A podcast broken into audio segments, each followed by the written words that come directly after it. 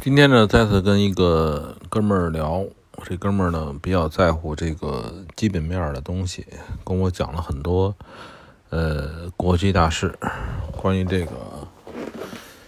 就现在不是煤炭在涨价嘛，煤炭涨价，然后这个是什么原因？跟我说了半天，是吧？我我也并并不是否定他的东西啊。只是呢，就是说我们就是我们左右不了这个上边的这个基本面的东西，所以最好的做法就是说，呃，对于基本面的东西，你可以去听，你可以去看，但是呢，它对你的交易实际本身呢，没有任何的，没有什么帮助，也不能说没有任何吧，没有百分之九十的帮助吧。你就比如说这个猪肉是吧？猪肉的话，去年的话，很多大佬们都开始养猪，呃，可是结果呢，这个这个猪价就是在跌，你怎么说都没用，对吧？事后呢，可能这些人会明白啊，原来是怎么怎么怎么怎么回事是吧？这个东西没有没有意义，对于我们交易者来讲。就是你，你其实，呃，你会给你的交易来找理由，比如你想多或者你想空的时候，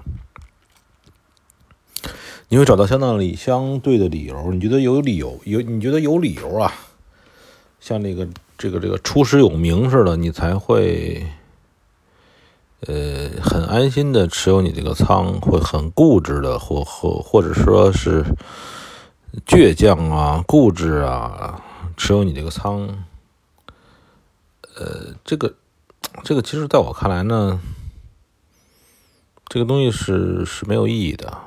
真的。这个社会不是公平的，这社会是不公平的。这个社会如果是非常非常非常的公平，这个符合逻辑，那就没有什么可交易可言了。对吧？比如说，大伙都知道这东西该值多少钱，你该卖多少钱，我该买多少钱，那我们还交易什么劲呢？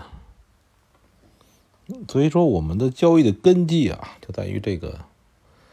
呃，社会的不公平性、信息的不对等、信息的不对正、不对称性，这个结果会导致我们呢，你得到的信息不完全，甚至于核心的东西你都得不到。我也得不到，你也得不到。呃，但是呢，就是我们能得到的东西是，至少我能确认，我是我买的价格比当比前两天我买的价格贵了，还是比前两天买价格便宜了？这个是我我们唯一能确定的东西。就是说，他如果这个事情不管他有什么信息，别人比你先知道了。然后最终呢，他也要体现在他做出动作，或者买或者卖。所以这个事情想起来也很简单，是你过多的分析那些基本面的东西，呃，没有用处，真的没有用处，只能说没有用处。就是说，如果说你能分析出来什么东西紧俏了。那在实际的交易层面，如果它是对的，我在交易层面上也能看到这个东西是涨还是跌，好吧？其实交易的话，就是按照一句话可以概括，就是下雨了，你不要看天气预报，现在下雨了，你出去要带打伞，就这么简单，对吧？如果没下雨，你出去就不带伞。尽管天气预报有可能说现在此时此刻在下雨，但但是现在外边就没有下雨，